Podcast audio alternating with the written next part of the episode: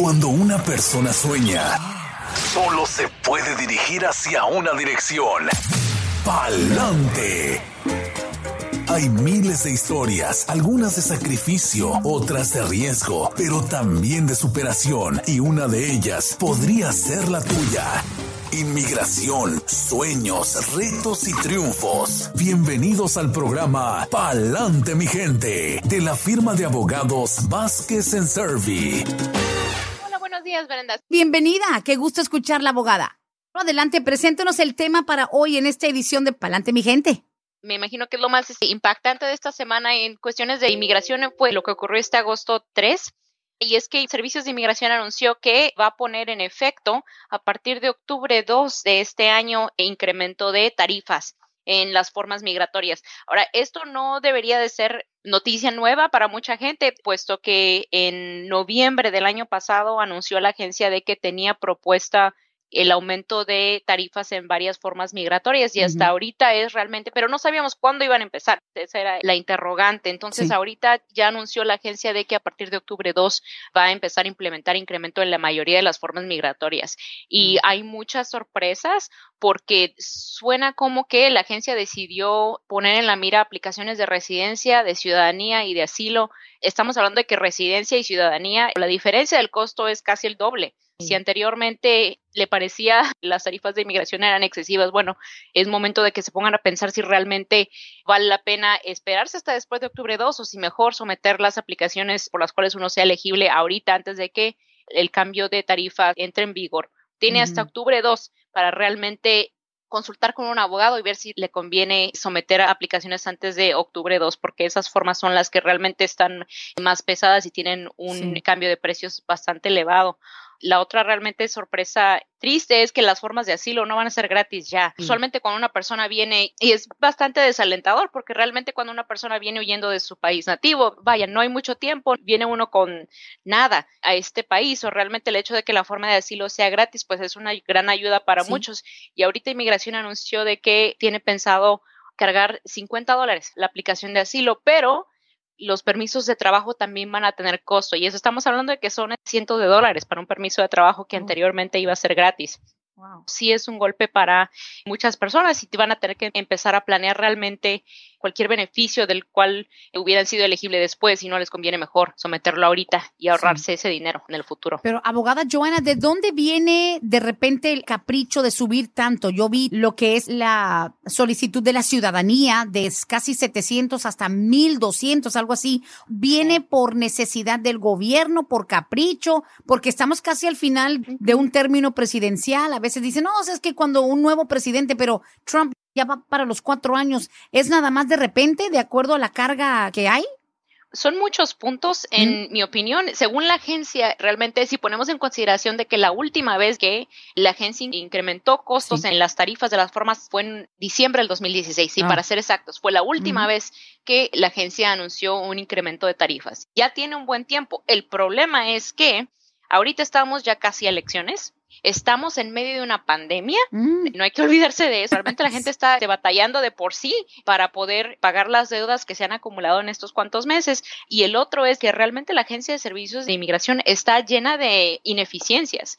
Estamos viendo incluso ahorita, no sé si la gente sepa, pero realmente el gobierno anunció que tiene programadas suspensiones temporarias para varios trabajadores de varios oficiales de servicios de mm. inmigración. También la agencia hace unos cuantos meses pidió al Congreso americano 1.2 billones de dólares, porque están ellos en déficit. Y no solamente eso, pero entre muchos abogados nosotros hemos platicado de que realmente la agencia no opera de la manera que debería de operar. Hay muchas aplicaciones que son denegadas erróneamente. La agencia dice que a uno le envía correspondencia y realmente eso nunca pasa. Tenemos aprobaciones de beneficios, ¿no? De permisos de trabajo, por ejemplo, que nunca llegan Muchas veces cuando hay una aprobación o una denegación, en lugar de mandar un, solo recibo, a veces la agencia manda 20 le estoy mintiendo, sí. A veces la gente manda 20 sobres de una, sí, 20 sobres, donde cada uno con una noticia de aprobación para el mismo caso.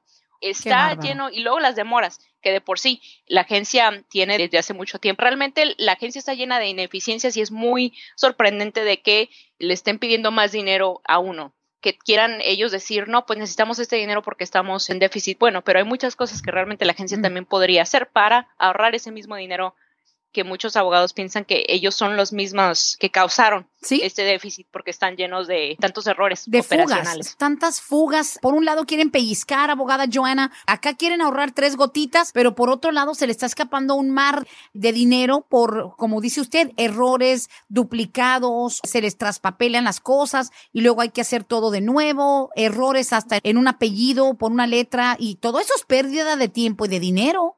Sí, claro. Y la otra realmente burla, bueno, burla le llamo yo es, tiene, Servicios de Inmigración ya tiene años hablando de que quiere hacer todas las aplicaciones 100% en línea. ¿no? Quieren hacer ellos los... Y estamos que hasta ese momento solamente puedo contar con los dedos de una mano las aplicaciones que usted puede someter en línea y hasta eso muchas veces nosotros le recomendamos a la gente no hacer su solicitud en línea porque el sistema online que tiene puestos servicios de inmigración está lleno de errores fatales. Las cosas toman todavía más tiempo que si usted lo hiciera en papel. Así de mal está realmente el sistema operacional de servicios de inmigración. Realmente el hecho de que estén ahorita queriendo duplicar las tarifas de las formas y realmente mostrar una mejora al servicio al cliente en operaciones con respecto a procesamiento de aplicaciones es un shock para nosotros. Absolutamente. Y sobre todo, me sorprendió mucho ver hace una semana, dos semanas, que las personas que solicitaban ese asilo en la frontera, en los permisos de trabajo antes no tenía costo. Claro, los honorarios de una oficina abogada, Joana, es muy distinto a lo que te está cobrando inmigración como tal por el proceso. Pero el hecho de ahora tener que agregarle a lo que gastas en un abogado o inviertes en un abogado, te va a cobrar el gobierno, cosa que no te cobraba antes. Eso es un fuerte golpe. Sí, correcto. Realmente el abogado, bueno, al menos nosotros tratamos de expresar o dar una tarifa que refleja el monto de trabajo o la labor hecha en las formas, pero realmente este incremento que tiene inmigración no está propiamente justificado mi punto de vista, porque realmente las ineficiencias de las cuales estoy hablando son, en, mi opinión, creadas por la misma agencia.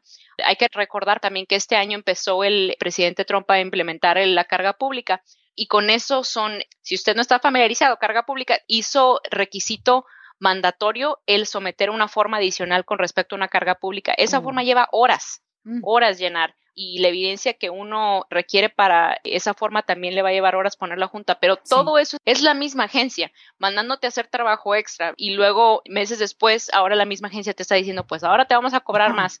Me explico, es la paradoja de que ellos mismos están creando el trabajo extra y luego le están cobrando a uno como usuario ese trabajo extra. Las buenas noticias es que DACA, ese sí, el costo de DACA permanece igual. Ah, Hasta eso, decidieron no subir el costo de la renovación de DACA, pero como ya vimos, ahora lo malo de la historia es que el presidente había anunciado su intención para acortar el programa permiso de trabajo de DACA, pero bueno, ese es otro asunto. Y claro, y no estamos listos para esa conversación como dicen en la red, pero abogada podemos asumir que hoy por hoy, digamos, el porcentaje de aprobación, porque a mí me ha tocado hablar con mucha gente en las últimas semanas donde dicen, oye, mandamos la renovación del DACA hace cuatro meses, seis meses, y simplemente los están rechazando sin dar motivo. Eso suena normal porque a veces lamentablemente las familias no saben expresarme a mí en las palabras correctas y nomás dicen, pues nos rechazaron y no nos dijeron por qué. ¿Todavía se están aprobando como antes?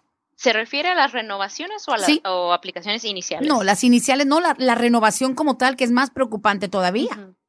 Sí, renovaciones siguen adelante. Sí, renovaciones de DACA siguen adelante como siempre. Ok, lo único que sí es que el presidente había anunciado que era su intención acortar el periodo del permiso de trabajo de dos años a un año. Oh, ok, esa es la intención. Pero de renovaciones de DACA todavía siguen igual que siempre. Recuerda que tiene que someter el pago correcto y las evidencias que le están pidiendo. Realmente aquí depende de si le rechazaron la aplicación usualmente siempre, cuando rechazan una aplicación, hay un cover letter, hay una cubierta, ¿ok? Explicándole la razón por la cual están rechazando la aplicación. Ahora, eso no quiere decir que la razón haya sido correcta.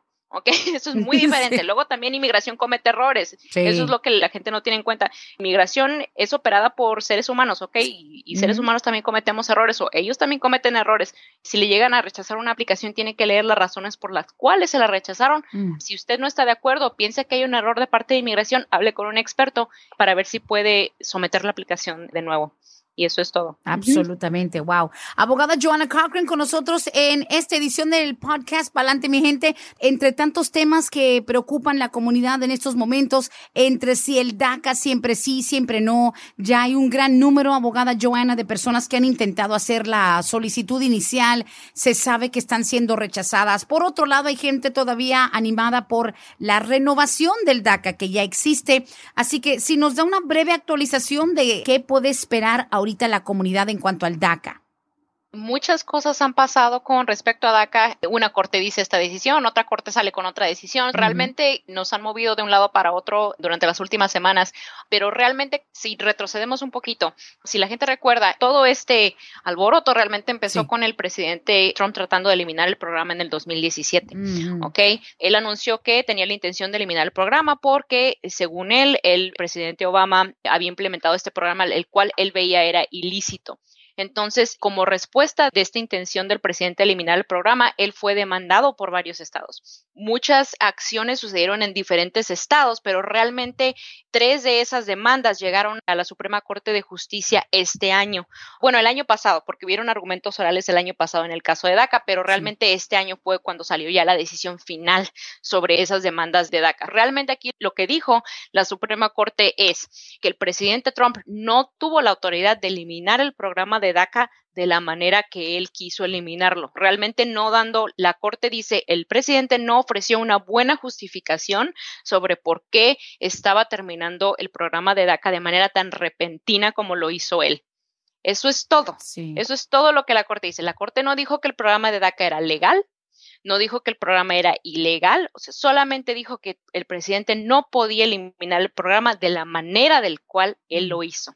Entonces, justo después de esa decisión, obviamente la decisión diciendo que el Trump no puede eliminar el programa de DACA quiere decir que todo fue restaurado. Por unos cuantos días después de esa decisión, todo fue restaurado de regreso a cómo había dejado el programa el presidente Obama por esas dos semanas, me parece que fue solamente un periodo corto de dos semanas, mucha gente alineó aplicaciones iniciales de DACA y permisos de viaje basados en DACA, porque hay que recordar que esa era una de las cosas que uno podía hacer anteriormente. uno podía pedir un permiso de viaje si uno demostraba que estaba con su DACA. Entonces, por ese término de dos semanas, cortamente, hubo mucha gente que sometió esas aplicaciones y realmente en esas dos semanas, Servicios de Inmigración recibió esas aplicaciones, pero no hizo nada con ellas, solamente las puso a un lado. ¿Por qué? Porque, y esto es algo realmente que no sabíamos en ese entonces, lo sabemos ahorita, porque ya el, presidente anunció que eh, tiene la intención de eliminar el programa. Entonces, a mi parecer, lo que va a pasar es que esas aplicaciones van a ser rechazadas, recibidas, pero rechazadas después, porque ya el presidente dijo, ahora sí, estamos trabajando en eliminar el programa de manera propia, no como lo hicimos la última vez, pero ahora lo vamos a hacer de manera legal. Esta vez la vamos a hacer bien. Esta vez, si antes usamos un cuchillo, ahora vamos a usar unas balas. Correcto, sí, porque hay que recordar que la Suprema Corte no dijo que Trump no podía eliminar el programa y punto. No, solamente dijo que no lo podía eliminar de la manera de la cual él lo hizo. Entonces, ahorita ya el presidente, ya tomando en cuenta la decisión, haga de cuenta que la Suprema Corte dio una guía al mm, presidente sobre cómo eliminar el programa oh legalmente. Eso, eso es el, entonces, esta administración lo está tomando como una guía para ahora sí implementar reglamentos de término de este programa. Esas aplicaciones que tienen ellos en mano, en mi punto de vista, probablemente los vayan a rechazar ya una vez de que salgan con reglamentos oficiales sobre cómo terminar el programa. Lamentablemente eso no fue a ningún lugar porque el presidente actuó pues de manera pronta realmente después de la decisión. Aquí lo único que realmente va a salvar este programa es un nuevo presidente, porque así como lo inició un presidente anterior, así puede seguirlo otro presidente. Pero este presidente, créame que cada vez que hablamos de que si él puede hacer algún tipo de cambio de inmigración, no, no hay nada que realmente él haya hecho que yo diga, esto es una mejora del sistema anterior. No, no, lo único que ha pasado bajo esta administración es eliminación de programas, es reducción de beneficios, las cosas se han puesto mucho más difícil con respecto a tratar de pelear un caso en la corte, o sea, todo ha sido un obstáculo tras obstáculo tras obstáculo. Realmente este presidente no va a mejorar la situación de DACA, lo que realmente la esperanza para mí es tener una nueva administración este año. Y definitivamente tampoco están aprobando los permisos de viaje para los del DACA. Sí, correcto. No, no los están aprobando. Incredible, incredible. Algo que nosotros aprovechamos cuando la tenemos al aire, abogada Joana, también es ahorita justamente por el COVID-19. La situación ha cambiado incluso a la hora de una detención. Sabemos que es un área en la que usted se especializa. Eso de que la gente dice, oye, pues me agarraron en Gwinnett, me agarraron en Cobb, pero ahora estoy asustada porque nomás me entrevistó inmigración, no me cobraron ni un peso para salir y me dijeron, pendiente del correo. O peor todavía, abogada Joana, le dieron un, un papel en la mano que dice, nos vemos en un mes o en mes y medio. Dicen, ¿a poco en un mes y medio tengo que regresar a ser deportado o deportada? ¿Qué está pasando con estas detenciones y con hold de migración? Ok, gente que ha sido, y realmente la mayoría de las veces cuando uno termina en proceso de deportación es porque lo arresta la policía mm. inicialmente. Así es como funciona la transferencia de policía local a ICE realmente. Ahorita, ahorita lo que se está viendo, y hay que recordar que este tipo de protocolos cambia realmente con la temporada, pero ahorita por lo del virus, están, cuando arrestan a una persona por, qué sé yo, un delito menor, lo procesan en la cárcel local, le llaman a ICE, antes de que le pongan un hold de inmigración, le llaman a ICE, ICE confirma que la persona detenida no tiene estatus legal, ahí es cuando le ponen el hold de inmigración y luego viene un agente de ICE a entrevistar al detenido. Entonces, ya una vez de que la gente de ICE entreviste a la persona y vamos igual, no me canso de decirle a la gente, usted no tiene la obligación de hablar con ningún agente de ICE, mm. ¿ok? La gente habla con los agentes de ICE porque es por voluntad propia, pero realmente no deberían. Entonces, una vez de que el oficial de ICE vaya a la cárcel local, hable con el detenido y el oficial de ICE determine, si el oficial de ICE determina de que realmente la persona no tiene un récord criminal bastante serio, ahorita lo que están haciendo es realmente dejarlo salir, ¿ok? Sí le van a dar una noticia de comparecencia para que usted regrese a la corte y comience su proceso en la corte de inmigración, pero generalmente lo van a dejar soltar ahorita porque se están enfocando en gente que tenga récord criminal serio, agresiones, armas, drogas, ese tipo de cosas. Entonces, si no tiene nada serio en su récord, lo van a dejar salir, le van a dar una noticia de comparecencia y sí se está viendo ahorita en este momento lo que usted estaba diciendo, Brenda, de que le están pidiendo a la gente, no le están dando mucho tiempo, les están diciendo regresen un mes, mes y medio. Ahorita lo bueno, entre comillas, es que si usted no está detenido, las cortes están cerradas. Sí. Entonces hay mucha gente que sí le dijeron, regresen un mes y resulta que realmente la corte está cerrada, no pueden asistir. Entonces es el entendimiento de que esas personas realmente van a recibir una nueva fecha de corte por correo. Muy importante mantener su dirección actualizada con la corte. No importa que todavía no le hayan mandado una noticia de audiencia, si usted ya le dijeron que lo van a mandar a la corte en un futuro, siempre, siempre actualice su dirección con la corte, porque si algo llega a pasar, así sea el error de la corte, y déjeme decirle, así sea el error de la corte que no le lleguen a mandar su noticia de comparecencia X o Y o Z, si usted nunca actualizó su dirección con la corte, lo van a culpar a usted por hacer eso. Muy importante actualizar su dirección. Es lo que está pasando con gente que los están dejando salir. Ahora, gente que tiene un récord criminal más serio, ellos sí, sí los están llevando a un centro de detención de inmigración. Ahí ellos también están comenzando su caso de deportación en la corte, pero lo van a tener que hacer detenidos a menos de que tengan la intención de aplicar para fianza, que ese es proceso aparte pero eh, digamos, el hecho de tener una fecha tan pronta no significa que en sí se va a realizar algo ese día. En algunas ocasiones la abogada Bárbara, con obviamente tanto conocimiento, pero sabemos que usted se enfoca en esta área, nos ha tratado de explicar la diferencia entre una entrevista con un agente y una audiencia ante un juez, ¿verdad? Es, enorme la diferencia. Sí, porque jueces son más tecos. Son como eh, caprichosos. Sí, son más caprichosos.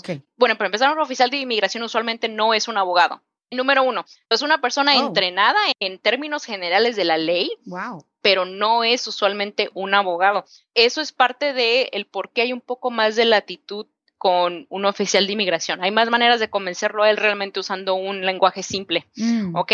Que ir enfrente de un juez de inmigración que tiene otro tipo de instrucción más formal, que ha visto más cosas, eh, es una persona más educada, son un poco más delicados, son un poco más caprichosos con lo que realmente quieren ellos ver para dejarle ganar a uno. Usualmente siento simplificarlo de esta manera, pero usualmente es más fácil ganar un caso en la agencia de servicios de inmigración, en frente de un oficial de inmigración, que en frente de un juez. Oh, wow. Ahora hay gente que tiene la oportunidad de, intentarlo dos veces, de someter una aplicación con inmigración y luego si no llega a ganar ahí, entonces pasa al juez y ya tiene su segunda oportunidad en frente del juez, pero siempre es mejor tratar de evitar el llegar al juez y mejor tener una aprobación con un oficial en servicios de inmigración, o sea, hacer un buen trabajo desde un principio para tener que ahorrarse el trago amargo de ir enfrente a un juez de inmigración porque es más estresante. Sí, y es menos garantía de que vas a obtener el resultado deseado. Sí, correcto. Siempre si tiene usted la oportunidad de someter una aplicación con servicios de inmigración, tratar de hacer un buen trabajo ahí y realmente ponerle el empeño y el dinero y el tiempo y el esfuerzo para no tener que pasar enfrente de un juez de inmigración. Ah. Por eso sí me extraña que haya muchas personas que digan, no, pues me llegó tal carta de inmigración, pero no respondí sometí una aplicación, pero ya luego nunca escuché de ellos.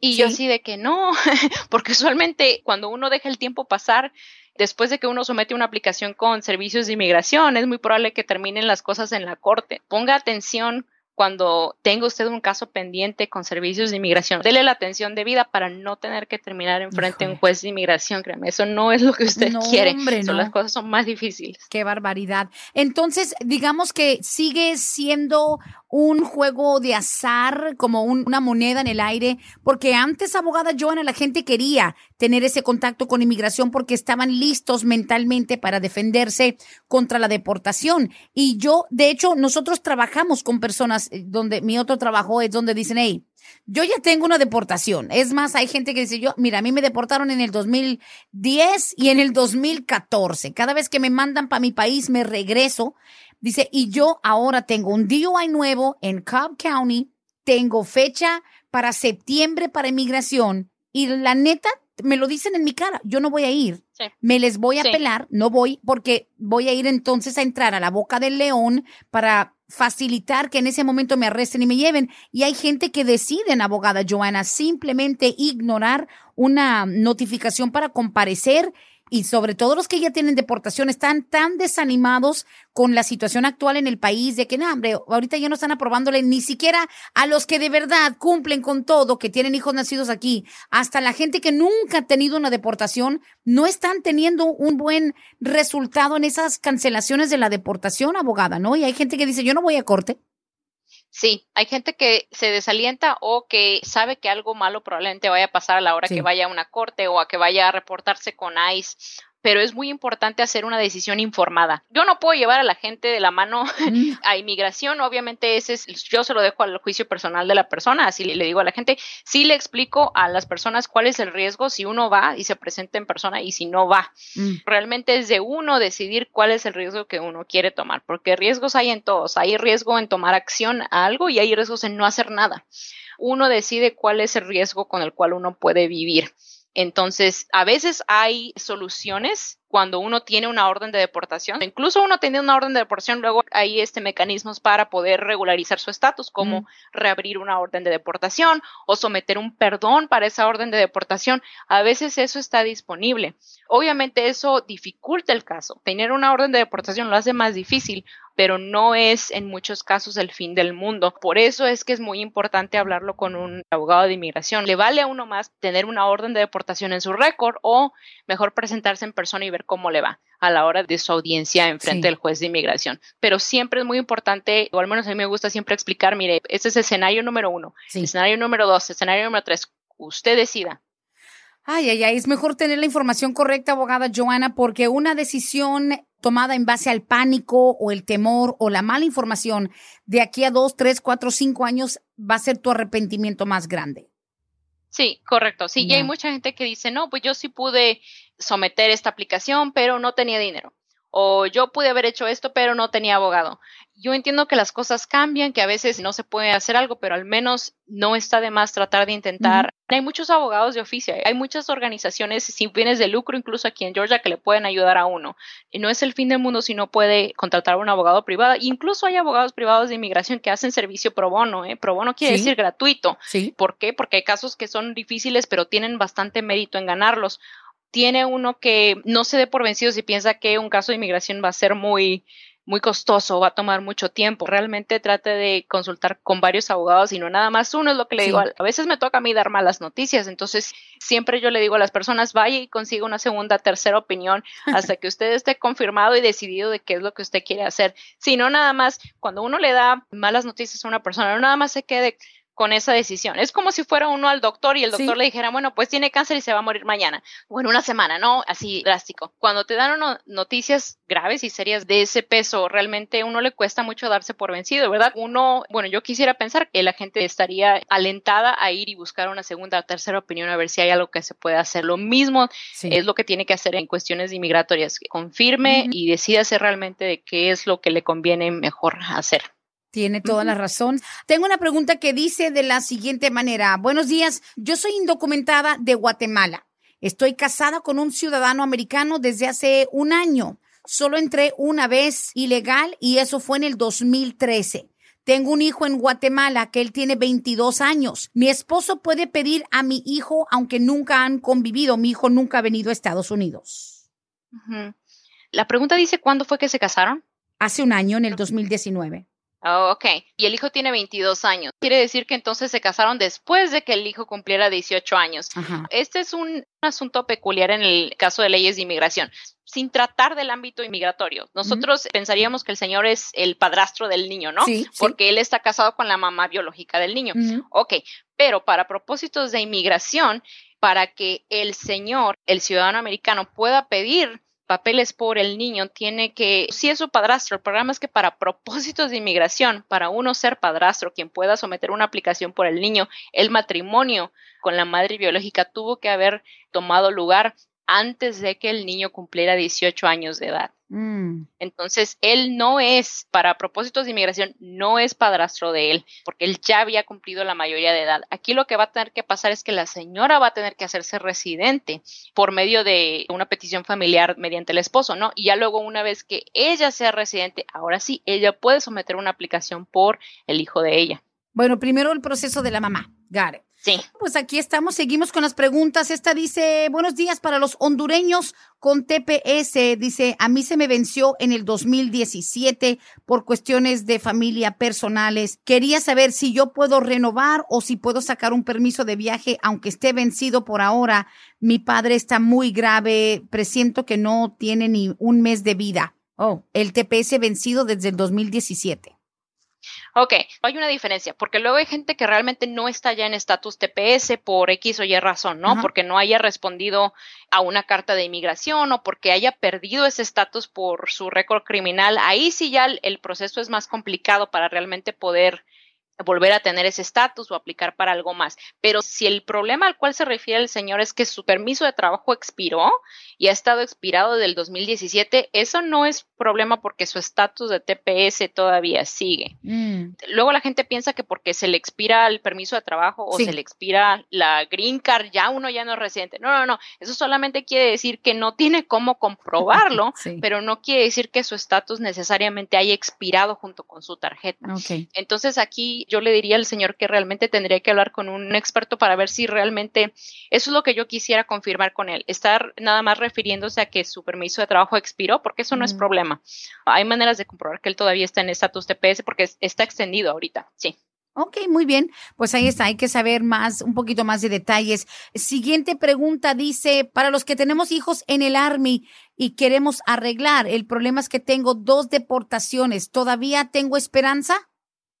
Ok, hay un tipo de beneficio que uno como familiar de una persona que está en el Army o que es veterano, mm. incluso que haya estado anteriormente en el Army, uno puede pedir un beneficio llamado Military Parole in Place o paroleo militar así como le digo este mm. informalmente. Ese es para, usualmente es un beneficio para gente que no entró aquí a los Estados Unidos legalmente. Si uno puede ser beneficiario de una petición familiar mediante el pariente que está o ha estado en las Fuerzas Armadas. Pues es una manera de tener una entrada legal, aunque no la haya tenido. Es muy chistoso. Le dan, una vez que sea usted aprobado, le dan un cartoncito indicando su entrada legal a los Estados Unidos, mm, como si usted hubiera salido y entrado en cinco minutos.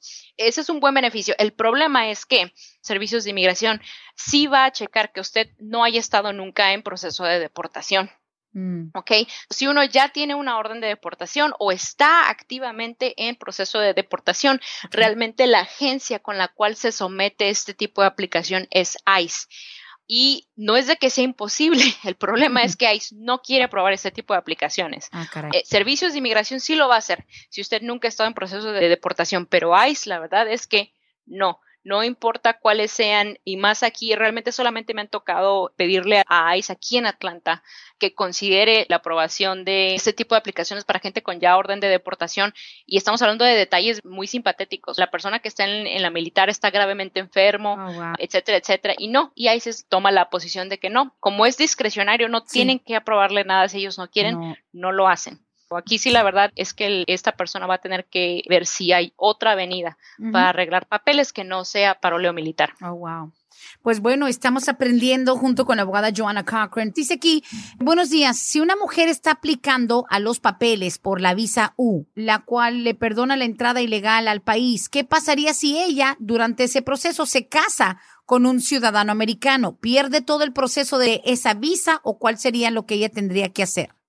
Ok, si la aplicación de esa visa aún no depende, quiere decir que solamente es la señora quien está aplicando independientemente, sin nadie más. Realmente no importa si ella se casa o no.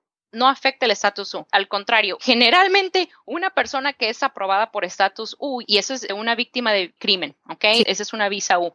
Cuando uno es aprobado por una visa U, puede uno también aplicar para residencia en el futuro. Eso es lo bueno de la visa U, porque la visa U le perdona muchas cosas, le perdona una entrada ilegal, una orden de deportación, algunos crímenes, etcétera, etcétera. Y eso conlleva a residencia. Una vez aprobado para una visa U o visa de víctima de crimen, uno tiene que estar en ese estatus U continuamente en los Estados Unidos por tres años antes de aplicar para residencia. Oh, tres años, ¿ok? una vez que le aprueben su visa U, si ella está casada con una persona que es ciudadana americana, ella tendría la posibilidad de, en lugar de esperarse los tres años de estatus U, en lugar de hacer eso, la señora puede ser beneficiaria de una aplicación directamente por el esposo que es ciudadano americano. Entonces, se estaría ahorrando ella dos años para obtener la residencia. Me explico, porque entonces el esposo es el que inmediatamente metería papeles por ella.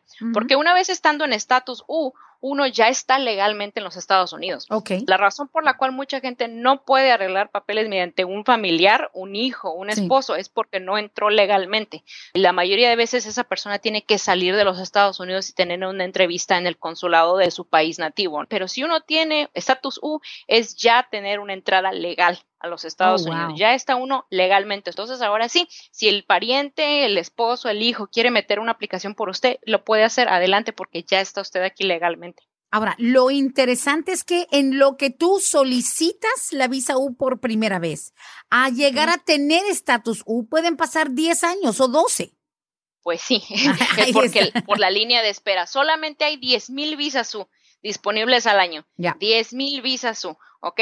El problema es que hay muchas más personas aplicando por estas visas cada año. Obviamente hay un retraso, ¿no? Y entre más gente aplica, más larga es la cola. Sí. Ahorita inmigración está, nada más para que se dé una idea, estamos a agosto del 2020, ¿no? Ahorita inmigración está aprobando o adjudicando más bien porque pues también deniegan, ¿verdad? Sí. Están adjudicando aplicaciones de visa U sometidas en diciembre del 2015. God, oh my God del 2015. Sí, y estamos a agosto del 2020. Nada más para que haga la matemática. Si usted somete una aplicación el día de hoy, le va a tocar esperar varios años. Claro. Ahora, pero si ella está apenas en esa etapa de silencio, abogada Joana, que es tan difícil, ya metí las huellas hace tres años, ya hice tal cosa hace seis años, hay una etapa larga de silencio. Entonces, pero si se casa en ese mientras, en that meantime, ok, hizo la solicitud, supongamos que en el 2018, estamos en el 20, no está ni cerca de ser adjudicada o una decisión tomada, y si se casa con ese ciudadano, ¿habrá alguna forma de brincarse, hacerlo más rápido o debería esperar que se llegue la fecha de adjudicarle lo de la visa U? no hay manera de hacer la aplicación de visa U más rápida. Aquí la señora tendría que tomar una decisión. Tiene ya dos opciones y tiene que tomar una decisión. O se espera a que su visa U sea aprobada o mejor empieza un proceso mediante el esposo, que probablemente tenga que ver con someter un perdón, ella salir de los Estados Unidos y tener su entrevista afuera, y el otro es ver si realmente ella califica para un perdón. No todo el mundo califica para un perdón. Oh, Hay mucha gente, como la visa U le perdona a uno tantas cosas, una orden de deportación, entrar ilegalmente, traerse a alguien más ilegalmente, esas son muchas cosas que le perdonan. Es usualmente una visa U es como el último recurso para mucha gente. Hay muchas personas que bien podrían someter un perdón mediante un familiar, pero que no califican por tener un millón de cosas en su récord. Entonces, una visa U es el mejor plan para ellos. La desventaja es obviamente el tiempo de espera. Sí. Pero pues no se puede tener todo en esta vida. No, no, no, no. O es uno o es el otro. Si tu historial te va a complicar un proceso normal por medio de un familiar, mejor. Ahora, podríamos decir, y esto sí es un statement muy amplio o una declaración muy amplia, la visa U para la persona que es víctima de un crimen violento o incluso la mujer o el hombre que son víctimas de la violencia doméstica con una persona que también es indocumentada Sería muy general decir que es, digamos, es el único proceso migratorio, abogada Joana, que te perdona un montón de cosas, entradas ilegales múltiples, tal vez alguno que otro cargo criminal. ¿La visa U es la única? Porque realmente lo demás es bastante estricto, ¿no? Sí, hay varios tipos de perdones, ¿ok? Que se pueden hacer. Perdones para gente que no tiene estatus, perdones para gente que es residente, incluso porque también los residentes cometen errores, ¿eh? ¿Sí? Gente que es este residente permanente se mete en problemas más serios, que estamos hablando de drogas, violencia doméstica. Oh, Hay perdones disponibles para ellos también, pero usualmente el que yo veo más seguido, ¿ok? Y el que perdona muchas más cosas para regularizar su estatus es el perdón incluido en una aplicación de visa U. Sí, por eso siempre le preguntamos a las personas, ¿alguna vez usted ha sido víctima de algún crimen y que haya usted cooperado con la policía para la persecución del crimen o para arrestar al malhechor o qué sé yo? Recuerde también que hay mucha gente que es víctima de algún tipo de violencia o abuso de parte de un pariente ciudadano. Eso se llama VAWA o una petición de esposo abusado o hijo abusado o padre abusado. Esa es otra categoría especial también que es mucho más rápida que una aplicación de visa U ¿Por qué? Porque el abuso proviene de un pariente que es ciudadano o residente, ¿no? Entonces eso lo considera inmigración más especial porque uno ya es el agresor aquí fue el ciudadano residente, ¿no? Hay más protecciones para eso y usualmente toma menos tiempo. Y también lo puede hacer en frente a un juez de inmigración. Esto es lo peculiar. Cuando uno está en proceso de deportación, si uno está, le voy a dar un ejemplo, porque este es uno de los últimos casos que tuve. Hubo un cliente que estaba casado con una ciudadana americana y tenían hijos incluso aunque el señor no hubiera sido el detenido, incluso aunque el detenido no hubiera sido víctima de abuso de parte de la esposa ciudadana, si los hijos de él hubieran sido víctimas de abuso de la ciudadana señora, él hubiera calificado para beneficio. Eso es lo diferente que uno puede hacer en proceso de deportación. Siempre, siempre es muy importante como abogado preguntarle a una persona, ¿alguna vez usted ha sido víctima de algún crimen o abuso o un familiar suyo? Recuerda que también hay beneficios derivados, que aunque usted nunca haya sido víctima de algún crimen o nunca le haya pasado nada malo, si su hijo o si su esposo alguna vez fue la víctima, el hecho de que usted tenga esa relación familiar con la persona que sufrió abuso, eso también lo puede beneficiar a uno para eso realmente son las consultas, porque esas son cosas que la gente realmente no piensa nada más porque si no, es la tarea de un abogado preguntarle esto y otro y todos los problemas que usted se haya metido en su vida. No, y aparte de eso, cuando uno está haciendo el intake o la entrevista inicial, dice, uno le pregunta, oiga, ¿y otras detenciones y otras cosas, otros cargos criminales en el pasado? Sí, pero no quiero hablar de eso. Sí, pero ya lo pagué. ya no debo nada. Sí, sí no, pero hay una razón por la cual estoy preguntando. Pues sí. No, no, no, qué barbaridad. Hay que ser honestos, porque de hecho inmigración es una de esas entidades del gobierno federal que siempre va a poder ver los arrestos que has tenido desde que te salieron tus primeros dientes. Tus arrestos los puede ver aunque tú hagas una modificación, aunque tú hagas un expungement, pero es donde vale realmente lo que hiciste después de, es cómo quedó el caso cerrado, porque la gente dice, quiero que se borre ese arresto, que nunca lo pueda ver nadie, nadie, ni Dios. I'm like, Ok. No, todo el mundo va a ver eso. Sí, especialmente la agencia de gobierno. Y hay mucha gente, esto es muy importante, porque luego la gente pregunta, bueno, ¿y cómo vas a ver inmigración? Mire, hay mucha gente que es cierto, tiene maña, así como decimos en México, hay gente que tiene maña y que se sale con la suya y que nunca nadie se entera de nada. Ok, yo le doy eso. Pero hay muchas otras personas que someten una aplicación con inmigración en base de, ¿qué será? Mentiras o historias fabricadas, porque hay que ser honestos, así pasa a veces, y que se salen por la suya por muchos años, pero luego, 15, 20 años después, la mentira cae eso también pasa, eso es lo que usted no escucha. Hay mucha gente que somete aplicaciones o que no lo hace de la manera correcta y que piensa que la va a librar, ¿no? Para siempre. y no es cierto. 15, 20 años después caen las cosas oh, y las consecuencias son más graves porque imagínese, de aquí a 15, 20 años usted ya pidió por fulanito de tal, fulanito ya pidió por las ramificaciones de ese error o ese fraude son más graves entre más tiempo pasa. Mucha gente piensa que si hace las cosas chuecas se va a salir con la suya por siempre. Y lo que yo le digo es que no todos, no todos. Hay gente que al final de cuentas, inmigración se da cuenta de esas cosas tarde, pero se da cuenta. Siempre es. muy importante realmente hacer las cosas de manera ética. Wow. Sin duda, absolutamente, porque después los arrepentimientos no sirven de nada cuando no se puede remediar. Siguiente pregunta dice, ¿es verdad que están haciendo citas virtuales? Una persona me contó que ella pidió a su hijo, que está en Honduras, ya les llegó la cita para presentarse a la embajada, pero es virtual. ¿Las citas incluso con la embajada son virtuales? Ah, esta sería la primera vez que estoy escuchando de esto. ¿Y sabe por qué? Porque cada consulado está haciendo las cosas de manera diferente. Mm. Tenemos ahorita un cliente, por ejemplo, que va a ir al consulado en Vietnam, que está abierto, ¿no? Y allá va a tener la entrevista. Consulado en otros países están completamente cerrados. Hablemos de México, cerrados. Y que quién sabe cuándo los van a abrir. So, realmente ah. cada consulado está tomando sus propias protocolos individuales y usualmente no es algo de que dejen saber con mucho tiempo de anticipación.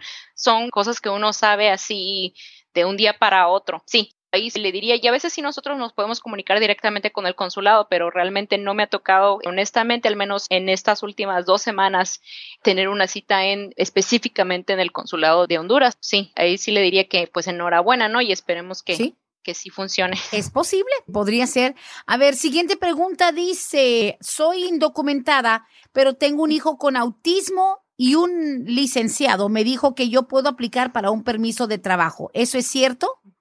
Ok, probablemente del beneficio que el abogado le habló es lo que llamamos acción diferida humanitaria.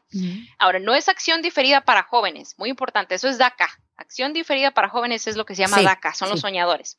Pero hay este otro beneficio que es informal, no hay una forma para hacer esto, es solamente un paquete de evidencia que se puede someter con servicios de inmigración y que nosotros llamamos acción diferida humanitaria. Y quiere decir que le van a dar a usted un permiso de trabajo si usted demuestra que usted se hace cargo de un familiar suyo cercano que tiene una condición médica seria. Pero cuando estoy hablando de condición médica seria es algo bastante serio. Le voy a dar ejemplos de casos que he tenido aprobados. Por ejemplo, el hijo de un cliente tuvo cirugía corazón abierto. Oh, autismo es muy difícil, le voy a decir por qué, porque el espectro de autismo es muy grande. Realmente lo que quiere ver servicios de inmigración es de que el autismo sea súper severo y eso es muy difícil de comprobar y más cuando el hijo es muy pequeño porque ya ve que necesitan uno años realmente para poder documentar la severidad de la enfermedad. Autismo muy difícil. Cáncer, ese es usualmente un poco más fácil de documentar. Problemas con los riñones, problemas genéticos, desórdenes genéticos. Tiene que ser una condición médica que realmente afecte la mayoría de las funciones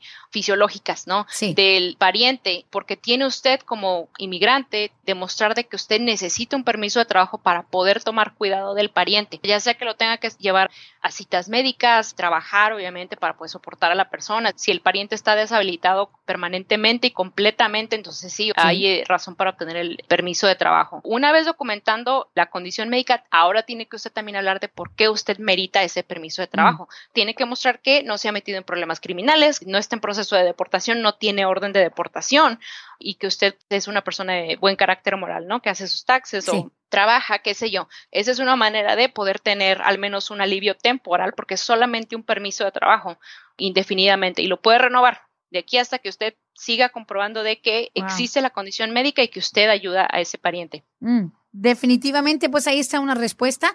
Tengo increíblemente prácticamente la pregunta idéntica de parte de dos radio escuchas mm. en inbox. Sabemos, abogada Joana, que por lo general cuando tienes un hijo o una hija ciudadano, pero el padre, la madre son indocumentados. Si esa hija ciudadana o ese hijo ciudadano, digamos tu criatura, sufre abuso sexual o violación a manos de alguien, sabemos que la visa U también protege a la madre o al padre de esa criatura. Pero ahí le va. En estas dos preguntas es prácticamente la misma duda. Supongamos que hay una jovencita. En los dos casos hay una jovencita. Una fue creo que 10 años de edad, otra un poquito más grande. Pero las dos eran muchachitas ciudadanas que fueron víctimas de abuso sexual, ambas.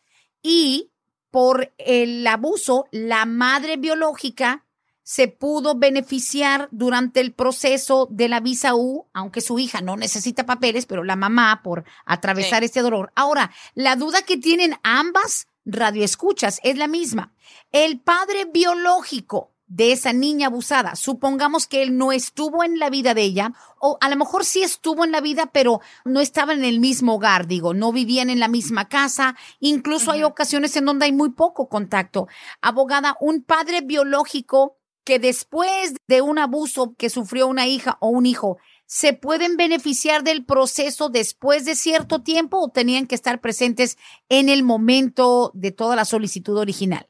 No, ok, dos cosas. Se puede beneficiar, si esta aplicación de visa U ya fue sometida, ok, todavía se puede beneficiar el padre biológico. La ley dice que derivados de una aplicación de visa U puede ser padres de un menor de edad, ok. Si el abuso sucedió cuando las muchachas eran menores de edad, el padre biológico puede entrar técnicamente como derivado, sí. De aquí a que al mismo tiempo que se somete la solicitud de visa U, mientras está pendiente, o después cuando la muchacha esté tratando de aplicar para residencia permanente, también todavía se mm. puede beneficiar el papá biológico de esa aplicación. Pero hay que recordar que él es derivado de la aplicación de ella. Realmente va a necesitar la cooperación de la hija para poder hacer eso. Si oh. no sé si la pregunta iba por ahí, si el papá realmente nunca ha estado en la vida de la hija, va a tener que tener el consentimiento de ella porque ella es la que va a tener que llenar formas también. No puede nada más el papá llegar de la nada y decir, yo quiero arreglar papeles. Y, subirse al tren. No se puede nomás subir al tren. Ok, got no, No puede ser eso. No, tiene que tener el consentimiento de la hija porque la hija tiene que someter papeles también en conjunto con el papá. Oh, wow. Ok, pero supongamos, en una de estas situaciones que me escriben, la jovencita sí fue violada cuando era menor de edad, pero ahora ella es mayor de edad. It's been a couple of years. No sé qué estatus alcanzó la mamá de ella, pero casi siempre, pues, un niño, una niña están cerca de la madre biológica o están viviendo con la madre biológica. Digamos, ya ella es mayor de edad, ya pasaron años. ¿El papá todavía se puede meter a una solicitud? Si la aplicación de visa U está todavía pendiente, sí. Ok. Entonces ahí ya tendría que confirmar eh, la persona. Ah, muy bien. Porque lo importante es que la relación familiar existiera al momento de someter la aplicación de visa U o antes de que ella cumpliera la mayoría de edad, pero pues sí, siempre ha sido su papá, porque es pues papá biológico de ella. Entonces aquí la verdad sería de ver cuál es el estatus de esa aplicación, en qué tan avanzada va o si ya fue aprobada, entonces ya las cosas cambiarían. Ok, si ya estuvo aprobada, digamos, si vamos a suponer que la mamá biológica de la niña sí logró, ya tiene su residencia, ya todo está, ok, ya te dimos el beneficio que buscabas por ser madre de una víctima, ¿ya sería muy tarde para él incorporarse? Al momento de que la niña aplicara para residencia, si ella ya cumplió los 21 años de edad, estoy casi segura que él ya no puede hacerlo. Le puedo confirmar después si gusta, pero estoy casi segura que no tendría que ser ella todavía menor de 21 años para hacer eso. Ah, ok. No, yo digo porque en los dos casos las niñas son ciudadanas. Cuando usted me habla de que cuando solicitó la residencia. Oh, sí es cierto. Sí. ah, sí es cierto. Ella no necesita solicitar eh, residencia. Sí. Entonces la única persona que está tratando de arreglar papeles aquí, perdón, es la señora. Sí. las niñas no, es la señora. Si la señora está casada, menciona la pregunta si la señora está casada con el señor, perdón. No, no, al parecer en las dos situaciones el padre biológico estaba separado de la madre biológica, la hija mm. ciudadana en ambos casos fue víctima de abuso sexual y violación, en ambos casos fue cuando eran menores, entonces la mamá biológica ha estado desde el principio ella buscando el beneficio de una residencia que al cabo las dos hijas son ciudadanas, pero el padre biológico llega después de algún tiempo a tratar de solicitar algo. Va a depender también en qué fase está digo, en algo influye si la mamá biológica ya tiene sus papeles, que el padre biológico pueda pedirlos de él. No, porque si no, tendrían que estar casados. Él podría derivar estatus si él estuviera casado con la señora, ¿no? Porque pues serían oh. esposos. Esa es una manera. La otra sería, ajá, mediante la hija, pero sí, la hija tendría que ser menor de edad. Suena ah. como que este señor probablemente no tenga suerte okay. tratando de arreglar. Sí, entonces esta persona realmente necesita consultar con un experto nada más para confirmar que realmente no haya nada que se pueda hacer por él. Claro, digo, no, y hay que tomar en cuenta, es imposible en un programa de una hora, abogada Joanna, y lo hemos escuchado numerosas veces con la abogada Barbara, es imposible analizar a profundidad cada situación y sobre todo en el caso este que acaba de pasar donde dos personas totalmente desconocidas una de la otra me hicieron preguntas similares. Al final del día podríamos tal vez, ya sea con usted o con la abogada Bárbara, tomar un poco de tiempo en averiguar precisamente hasta dónde llega el derecho de un padre biológico cuando una hija o un hijo está solicitando, digamos,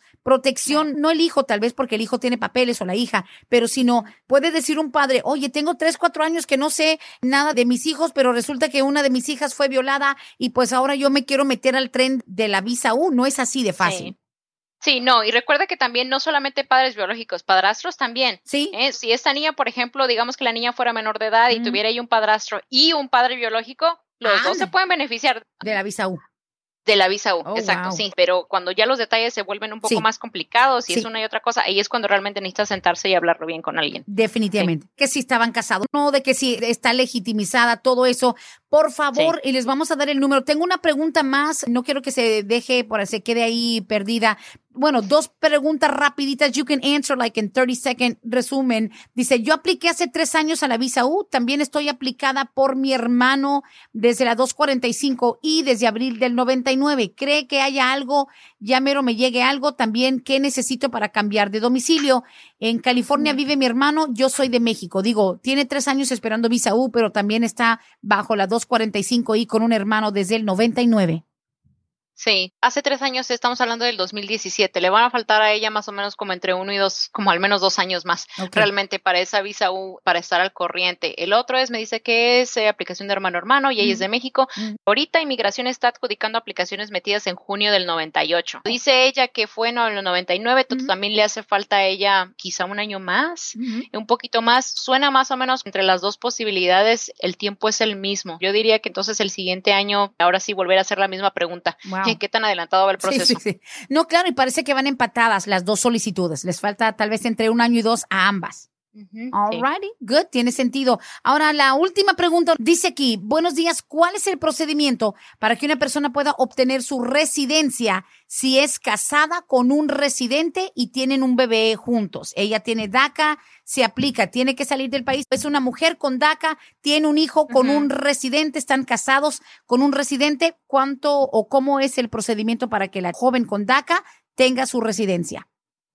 Ok, aquí depende si la joven con DACA tiene una entrada legal o no, ok, o si tiene acumulada ella presencia ilegal o no. Hay mucha gente que entró ilegalmente, le vamos a poner que tiene DACA y que no necesita un perdón, pero aquí depende de, porque presencia ilegal lo empieza uno a acumular a los 18 años y medio. Oh, sí. o esto es de hacer la matemática con la persona y ver realmente cuándo fue que le aprobaron su primera aplicación de DACA sí le facilitaría las cosas si el, esposo fuera ciudadano, ok, pero aquí la verdad sí le voy a decir que esa persona necesita hablar con alguien. Sí, sí. Sí, para hacer el cálculo porque estamos hablando de fechas. Entonces sí me tengo yo que sentar con alguien y poner a contar días y meses. Muy bien. Sabemos que la muchacha con DACA entró de manera ilegal. También hay que ver si después de eso solicitó el advance parole, si tiene DACA desde antes de cumplir los 18, no ha acumulado tiempo indocumentado. Abogada Joana, faltan horas en el día para poder compartir tanta información. Gracias de nuevo por hacerse cargo de este espacio en ausencia de la abogada Bárbara, pero por supuesto, cada quien trae su experiencia a la mesa y siempre nos es de mucho, mucho beneficio hablar con usted y escucharla. Muchísimas gracias. Sí, gracias a usted. Que tenga bonito día. Igualmente, gracias a todos. Hasta la próxima. Hasta aquí hemos llegado hoy, pero siempre vamos pa'lante, mi gente, con Vázquez en Servi. Hasta la próxima.